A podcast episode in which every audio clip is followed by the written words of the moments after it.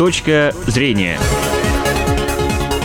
Добрый день, в студии Елена Журавлева. Вы слушаете программу «Точка зрения». В Удмуртии началась весна, температура за окном медленно, но повышается, а потому поклонников зимней рыбалки и тех, кто любит прогулки по замерзшему водоему, появляется опасность. На реках начинает таять лед. Об этом будем говорить сегодня с нашим гостем. А в гостях у нас председатель общества спасения на водах Удмуртии Владимир Черников. Владимир, здравствуйте. Здравствуйте. Первый вопрос. Лед уже начал таять или на него еще можно выходить? В каком он, он вообще состоянии сейчас? На Каме, например, там потому что сильное течение, он уже скрылся. То есть, середина Камы практически уже свободна от льда. То есть, может быть, только у берегов где-то. Вот. Э, часть небольших прудов, допустим, где сильно завалило снегом, нет течений, то есть они еще не вскрылись. Но лед, несмотря на то, что он, допустим, э, большой толщины, мы же говорим, вот, допустим, в начале зимы безопасный лед 7-10 сантиметров, который выдержит человека. Но это лед, когда он только замерзает. Сейчас он имеет пористую структуру из-за того, что оттепель заморозок, оттепель заморозок. И несмотря на то, что он там будет 60-100 сантиметров, он имеет пористую структуру, и поэтому может не выдержать человека. Поэтому уже сейчас можно начинать говорить о том, что уже лед, э, не безоп... выход на лед уже не безопасен. И сейчас вот силы там, добровольцев-спасателей, э, спасателей Ижевской и Удмуртии, МЧС России по Удмуртии занимаются тем, что начинают выставлять аншлаги по берегам рек, что выход на лед опасен.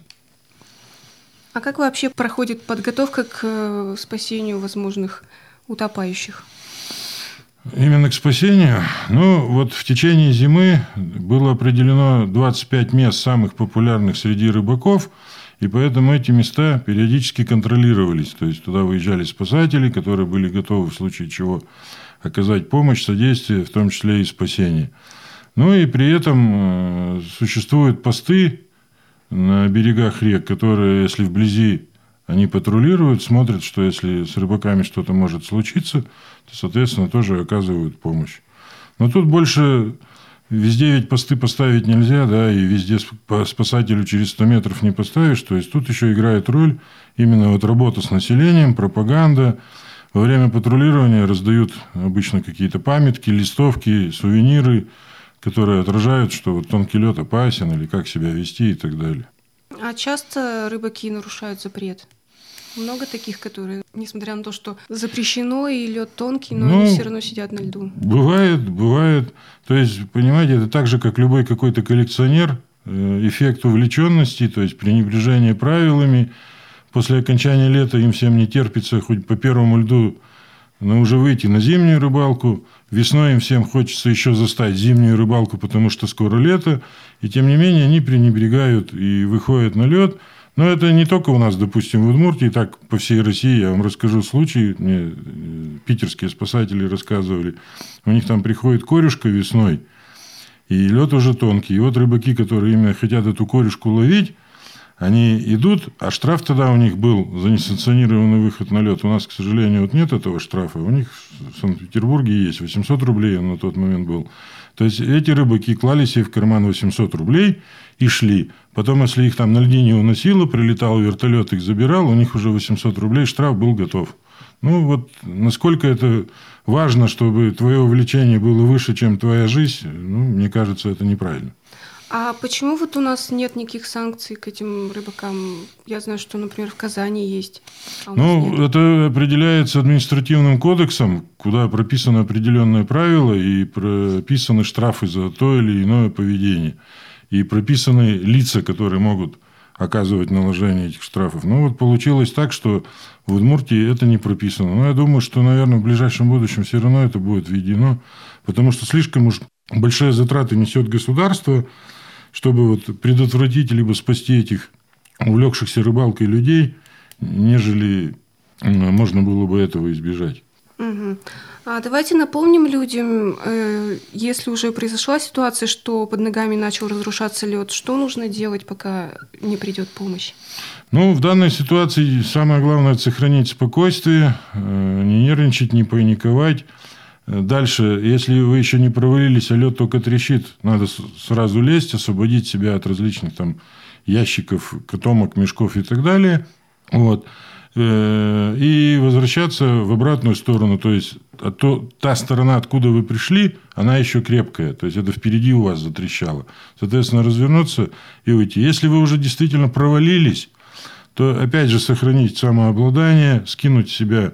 вообще желательно, вот говорят, вышел на лед, там сними с себя, положи на санки там мешок, ящик, да, вези, чтобы не создавать давление на лед. Но тут желательно скинуть, э, покричать, чтобы кто-то в округе услышал, вот, и постараться вылезти. То есть есть специальные приемы, как можно вылезти из э, проруби и опять же в обратную сторону. Ну и Соответственно, потом, если отползете на безопасное расстояние, как-то там согреться, допустим, развести костер или если есть во что переодеться и так далее. А специальные приемы это какие поподробнее можно? Ну, тут лучше бы словами трудно объяснить. Это, вот есть такие рисунки, прямо там пошаговая инструкция, как повернуться в обратную сторону, распластаться, поднять ноги кверху и попытаться как бы вползти на эту льдину и переворачиванием, ну и потом уже откатиться. Даже иногда проводятся такие обучения в бассейнах. То есть для тех, кто хочет, допустим, научиться, то есть в бассейне создается условия, там якобы льдина, ну, в виде плавающих, там, допустим, резиновых камер или еще каких-то плавсредств, и человека обучают, как на ней залезть в случае, если он провалился. И еще один фактор, то есть вот и мы, МЧС, всегда рыбакам зимним советуем. Летом, допустим, вот в лодке есть требования. Должен быть там спасательный женец, э, жилет, конец Александрова. Вот. Конец Александрова и зимней рыбалки очень незаменимая вещь. Он назван так по фамилии э, моряка Кронштадта еще царских времен, который его изобрел еще там сто с лишним лет назад. То есть, это веревка, на ней поплавок, петля и грузик. То есть, за счет э, грузика можно прицельно кинуть эту веревку, петлю схватит утопающий, на себя наденет, и его можно вытащить. То есть, на метров 15-20 этот конец кидается. То есть, даже если нет у вас там промышленного сертифицированного, возьмите веревку. То есть, если где-то вы увидели, что рыбак тонет, всегда к веревке можно привязать там бутылку с водой или еще что-то и кинуть. Потому что были очень много таких случаев, когда рыбаки видят, что человек тонет, их соседний там рыбак, а сделать они ничего не могут, потому что лед трещит. Вот в таком случае они бы могли лечь, проползти, кинуть ему веревку и ползком его вытащить. То есть, вот если вы зимой пошли, она весит немного, занимает место немного, лучше всего вот с собой иметь, ну, конец Александрова или хотя бы просто кусок веревки, там, метров 15-20. А какие действия должен предпринять человек, если он видит, вот стоит на берегу и видит, что кто-то тонет? Ну, все зависит от самого человека, то есть от его физического состояния, да, обученности, здоровья и так далее. То есть может он, не может. Там, вот как в Глазове там был случай, когда женщина шла с ребенком, увидела, что посторонний ребенок тонет, и она там полезла и вытащила. Да? То есть, ну, не каждый это может, и плюс еще физическое состояние. То есть, в любом случае, если это произошло, надо срочно сразу позвонить и вызвать спасателей. То есть, там, либо, допустим, по телефону 101, либо там 112 и так далее. То есть, в любом случае, звонок придет э, в спасательную службу, либо там ЕДДС. И в этот момент стараться зафиксировать хотя бы где это произошло, потому что когда прибывают спасатели, потом очевидцы не могут точно показать, где, допустим, человек тонул или утонул, и уходит очень много времени на, на поиск. А тут как бы каждая секунда на счету, и даже там, если несколько минут человек был под водой, его еще можно спасти. То есть методами реанимации и так далее.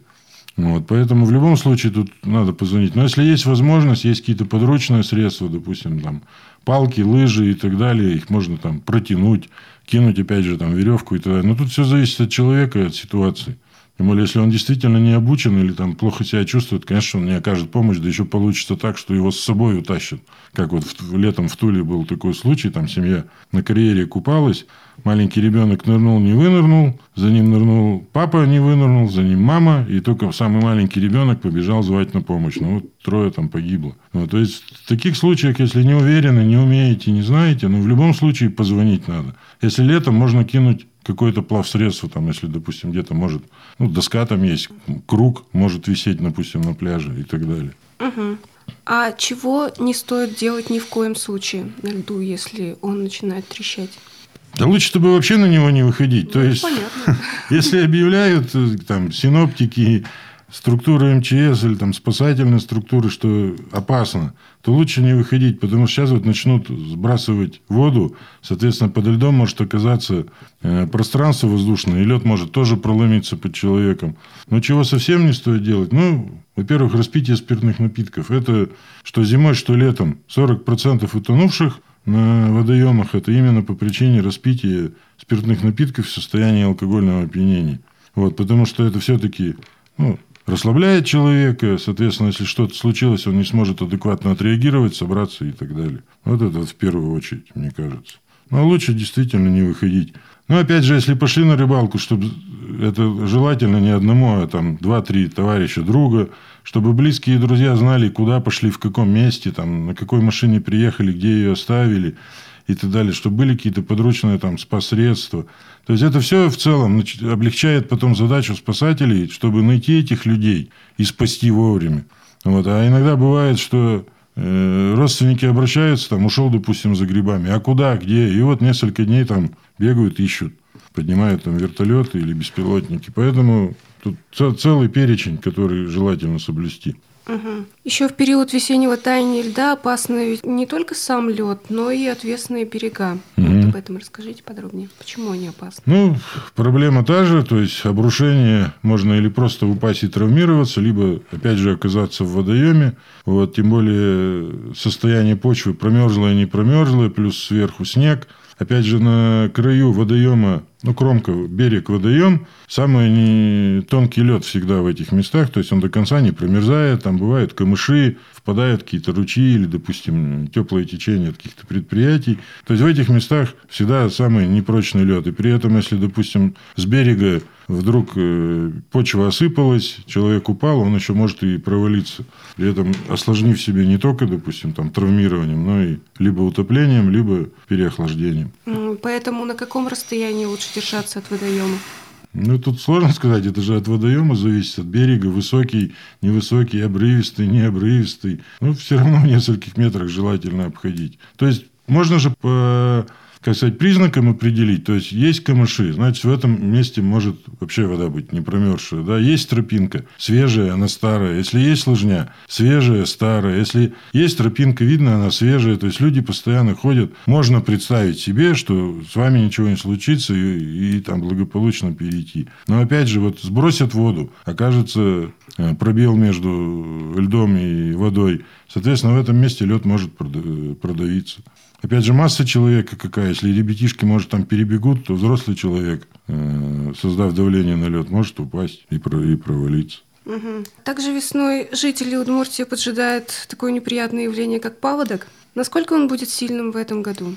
Ну, сложно сказать. То есть, с одной стороны, по прогнозам синоптиков, да и все, в общем-то, наверное, видят, что э, снега выпало достаточно много, и, соответственно, при его таянии он будет э, по улицам, там, по поселкам или в водоемы э, стекать. С другой стороны, и там соответствующие службы этот снег стараются вывести, чтобы меньше было э, само, самой талой воды. При этом вот сейчас спасатели проводят взрывные работы на нескольких водоемах, чтобы лед взорвать и не было заторов, чтобы вода пошла. Плюс э, вот на традиционных там вот этих крупных водоемов, Ижевский пруд, Воткинский, Пудемский, как я и говорил, сбрасывают сейчас воду, чтобы, соответственно, при поступлении талой воды она не поднялась выше уровня. Также и на маленьких водоемах, там, где есть собственники, которые тоже открывают дамбы и сбрасывают воду. В этом сложно сказать, но в любом случае надо понимать, что если населенный пункт находится у водоема, и всегда есть, э, как сказать, вероятность того, что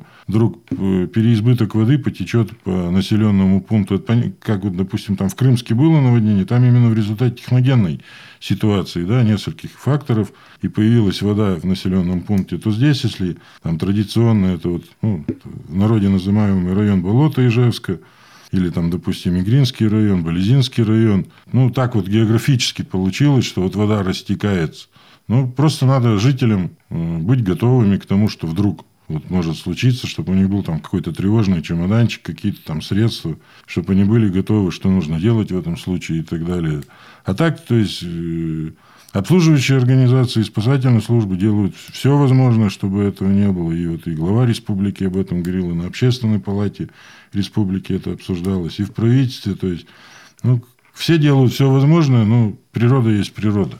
Угу. А когда примерно ожидается? Ну, все же зависит от погоды. Вот, то есть, если бы стояла бы нулевая там, температура или пошла бы в плюс, соответственно, он бы начался быстрее. Раз сейчас приморозило, соответственно, ее притормозило. Поэтому ну, тут вопрос больше к синоптикам, наверное, чем ко мне. Что необходимо делать жителям во время паводка? Ну, с ними периодически проводятся там и учебы какие-то, и лекции, и, там, и памятки раздаются, и тренировки должны с ними проводиться. То есть, каждый человек должен, проживающий в таком населенном пункте, что вот там разливается вода или есть вероятность, он должен иметь ну, называемый тревожный чемоданчик, да, то есть где-то, чтобы собрать можно было документы там, которые упакованы, чтобы не повредились влагой, там ценности какие-то, детские вещи, аптечку, вот, продукты там на какой-то определенный период. Ну, все зависит от населенного пункта, да.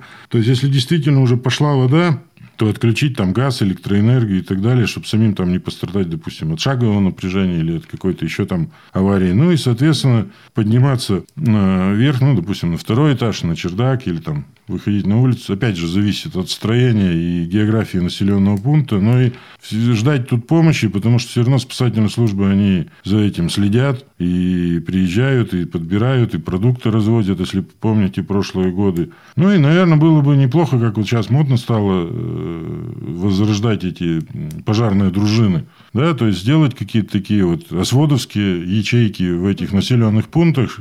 Мы бы, допустим, их обучили, выдали бы им там спас-средства, и они бы уже могли ориентироваться, и до того, как приедут спасатели, уже бы могли э, оказать помощь. Тем более, если водоем есть рядом, понятно, что в этом поселке должны быть лодки.